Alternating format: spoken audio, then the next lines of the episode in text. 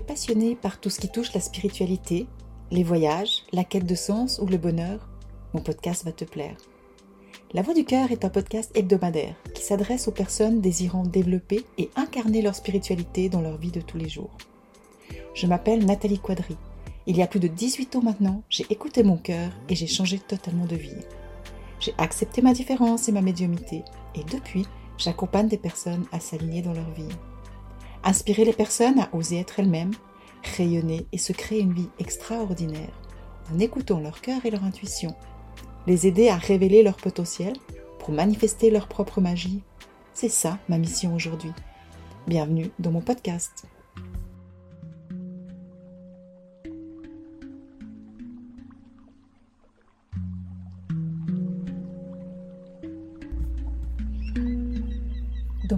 Épisode, j'ai envie de t'expliquer comment une expérience terrifiante m'a donné le courage d'accepter quelque chose que je n'avais jamais osé jusque-là.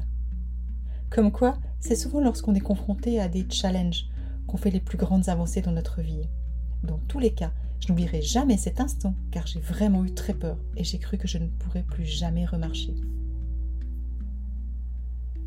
Comme je te l'ai expliqué dans mon épisode 0, que je te conseille d'ailleurs d'écouter si tu souhaites me connaître un peu plus et découvrir ce qui m'a poussé à être là aujourd'hui, j'ai envie de partager avec toi, en toute simplicité et authenticité, des moments forts de ma vie qui m'ont permis de me réveiller, de m'éveiller et de révéler le meilleur de moi-même. Et un de ces premiers moments forts s'est passé lors d'une journée de cours de ma formation de kinésiologie. On avait un exercice à faire dans une technique qu'on appelle stress release, ou qui, va s'occuper toute la gestion du stress. Et j'étais en train de pratiquer sur une des élèves pour la première fois. Je la connaissais pas et j'avais aucune idée de son histoire de vie. Gentiment, je commence donc à pratiquer et d'un coup, je me suis sentie complètement raide, figée, paralysée et j'avais vraiment des grandes douleurs corporelles.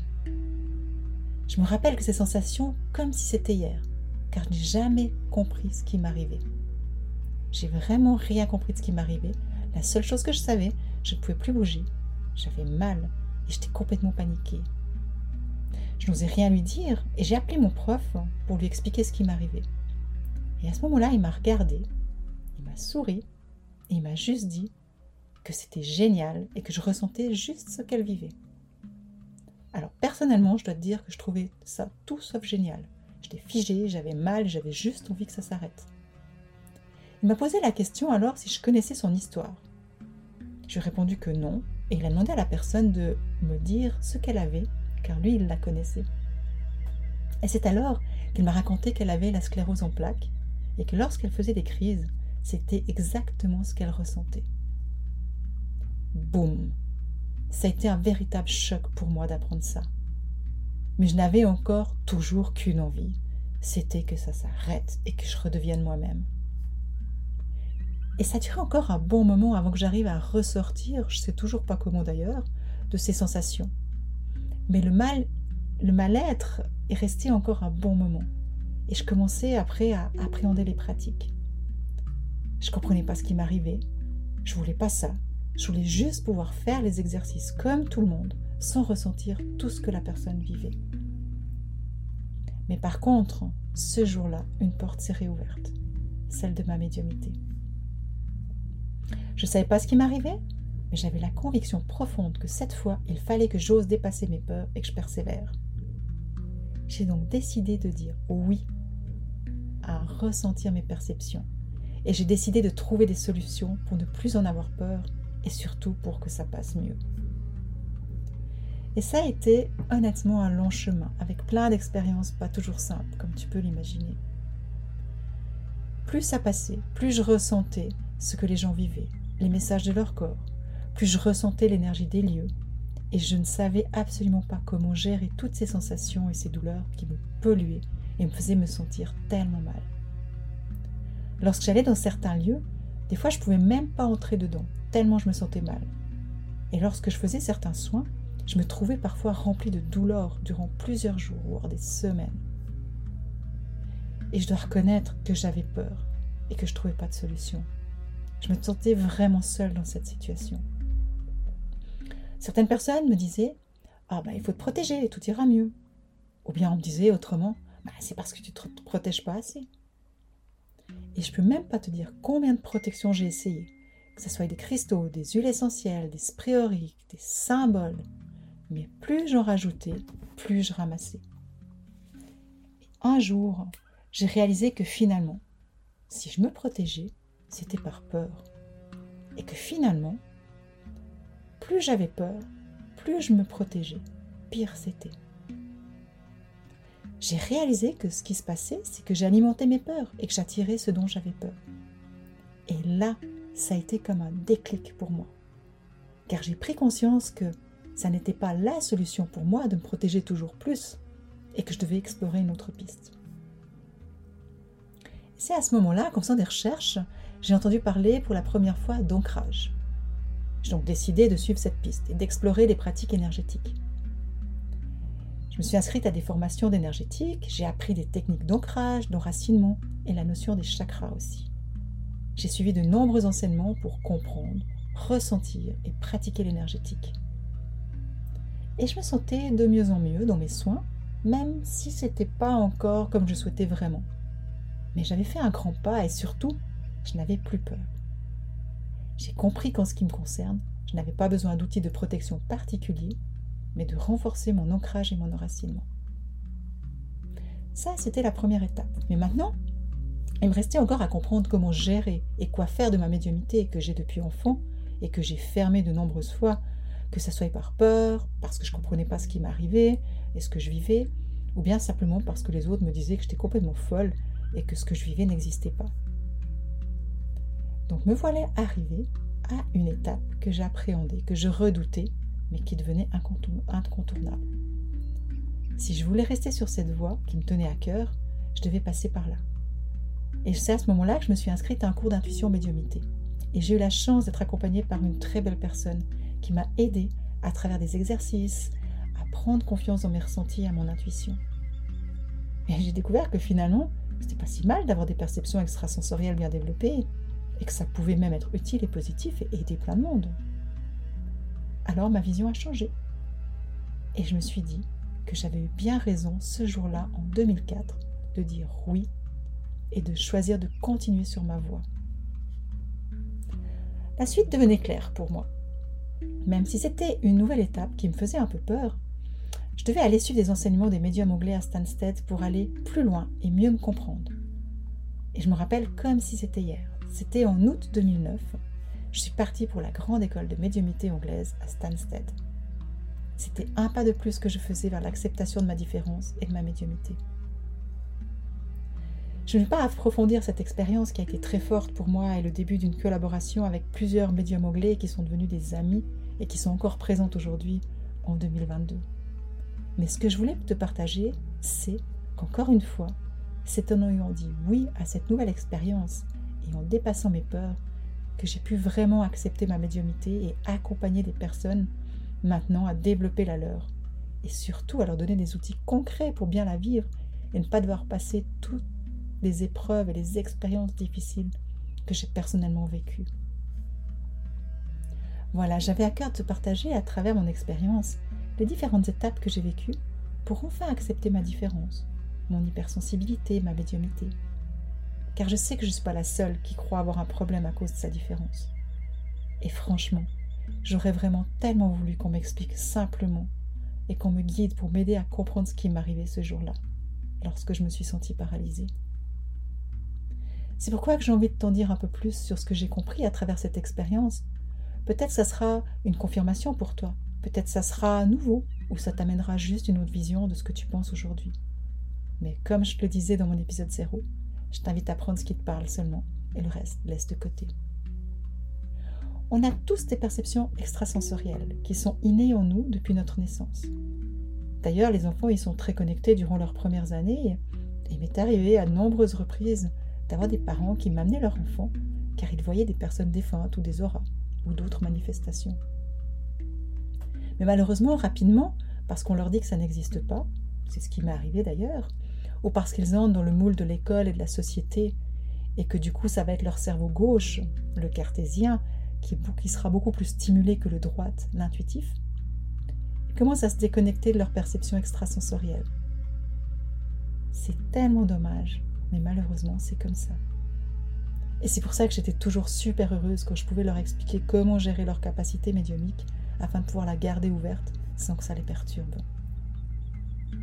Ce que j'ai compris aussi, c'est que on est tous différents, que ce soit dans notre façon de vivre, d'être, de penser, de ressentir, d'agir, et que c'est normal. Mais que pour certaines personnes qui ont des perceptions extrasensorielles plus développées, ou qui sont hypersensibles, hyper, hyper émotives, ou qui ont des hauts potentiels, la différence peut se faire ressentir encore plus fortement, car c'est comme si tout est amplifié. On peut avoir alors l'impression d'être complètement décalé des autres, d'être pas normal, de ne pas réussir à rentrer dans le moule. Et même, parfois, on peut avoir l'impression de ne pas avoir sa place sur Terre ou de ne pas trouver de sens à sa vie. J'ai personnellement eu cette impression pendant longtemps et j'en ai beaucoup souffert. J'avais l'impression d'être né avec un défaut de fabrication et que j'avais un problème pour trouver ma place sur Terre. J'avais l'impression de ne pas réussir à rentrer dans le moule de la société et je me sentais parfois vraiment à l'écart des autres, mais même de mes amis. Et c'est vraiment lorsque j'ai pris cette décision de dire oui à ce qui se passait, de suivre mon cœur, car je savais que c'était mon chemin de partir dans les thérapies et de comprendre qui j'étais et pourquoi je vivais ça. Avec le recul, je réalise que c'est à ce moment que je me suis dit oui et que j'ai dit oui à ma différence. C'était un long périple de près de 18 ans durant lesquels j'ai appris à me connaître, à mieux comprendre la vie, à me reconnecter au sacré, à ma spiritualité et à développer mes potentiels. Et ce périple continue encore, parce que finalement, c'est jamais fini, la connaissance de soi n'est jamais finie. Et c'est ce que j'aimerais vraiment partager avec toi aujourd'hui. Si tu te sens différente ou décalée et que tu ne trouves pas de sens dans ta vie, c'est peut-être qu'il est temps de te voir différemment et de prendre conscience que tu es parfaite telle que tu es ta différence. Tu es unique et rempli de potentiel et qu'il est peut-être temps d'oser dire oui à ta différence et simplement de découvrir tous les trésors qui se cachent en toi.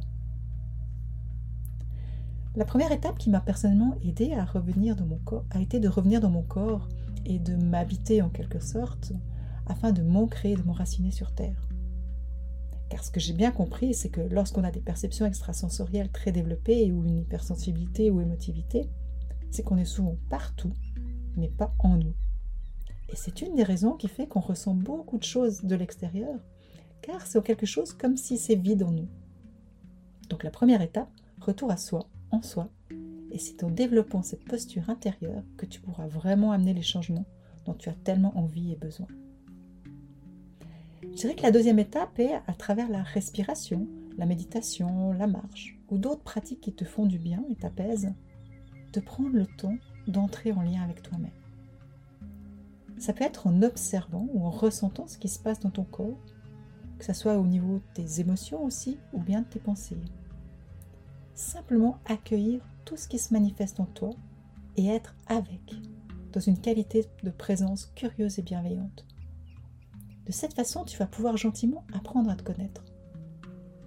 C'est un chemin que je trouve très touchant, car il te permet de réaliser parfois à quel point tu es dur avec toi-même, à quel point tu te juges, te compares, te critiques.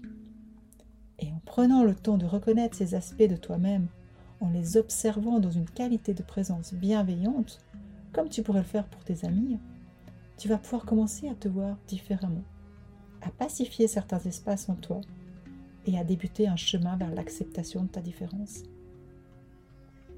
C'est le début bien sûr, mais le premier pas est souvent le plus important, non? Alors comme je t'ai dit dans mon épisode 0, j'ai à cœur de pouvoir t'accompagner sur ton chemin en te transmettant des outils simples et puissants. Et un de ceux que j'utilise et que j'aime beaucoup est la question ouverte. Je trouve qu'il n'y a rien de plus puissant que de te poser une question ouverte et de ne pas chercher à avoir une réponse tout de suite, mais à cheminer avec et tu risques d'être surprise de voir toutes les réflexions, les prises de conscience, les solutions, encore les idées qui pourraient revenir à ce moment-là. Alors pour te permettre d'aller plus loin avec les enseignements de mon premier podcast, je t'invite à cheminer avec trois questions cette semaine et à observer et à noter tout ce qui va se manifester. La première question que je te propose, c'est en quoi te sens-tu différente? Pose-toi juste la question chemine avec cette semaine.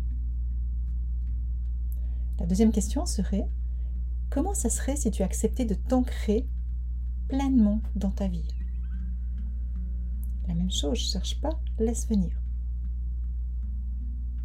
Et la dernière question, ce serait comment ce serait si tu acceptais de te regarder avec un regard bienveillant au lieu d'un regard jugeant? Et la même chose, observe quand tu poses la question ce qui se passe. Je t'invite à te poser peut-être la question le matin et à cheminer avec la journée. Et puis tu peux noter ce qui te vient. Et ainsi de suite. Chaque jour, tu reposes la question le matin et tu chemines avec. Et tu notes ce qui se manifeste, que ce soit des prises de conscience, des réflexions ou autres. Et surtout, laisse-toi surprendre. Et voilà, j'arrive déjà à la fin de mon premier épisode. Et j'ai eu beaucoup de plaisir à partager ce moment avec toi. Si tu as envie de partager tes réflexions suite à mon podcast de ce jour, ou les changements que tu observes en cheminant avec mes trois questions, je t'invite à rejoindre la communauté bienveillante de mon groupe privé Facebook RER. E et je me ferai une joie de te lire et de te répondre. Dans mon prochain épisode, je te dévoilerai comment Google est devenu mon meilleur ami et fait partie de mes guides depuis 2011. Peut-être que toi aussi tu te sens des fois démuni face aux messages que tu reçois et que tu les laisses tomber ou perds même confiance ou pire, que tu te dis que tu peux pas te fier à ton intuition. Si ça te parle, on se retrouve la semaine prochaine car je suis persuadée que ça va t'être utile.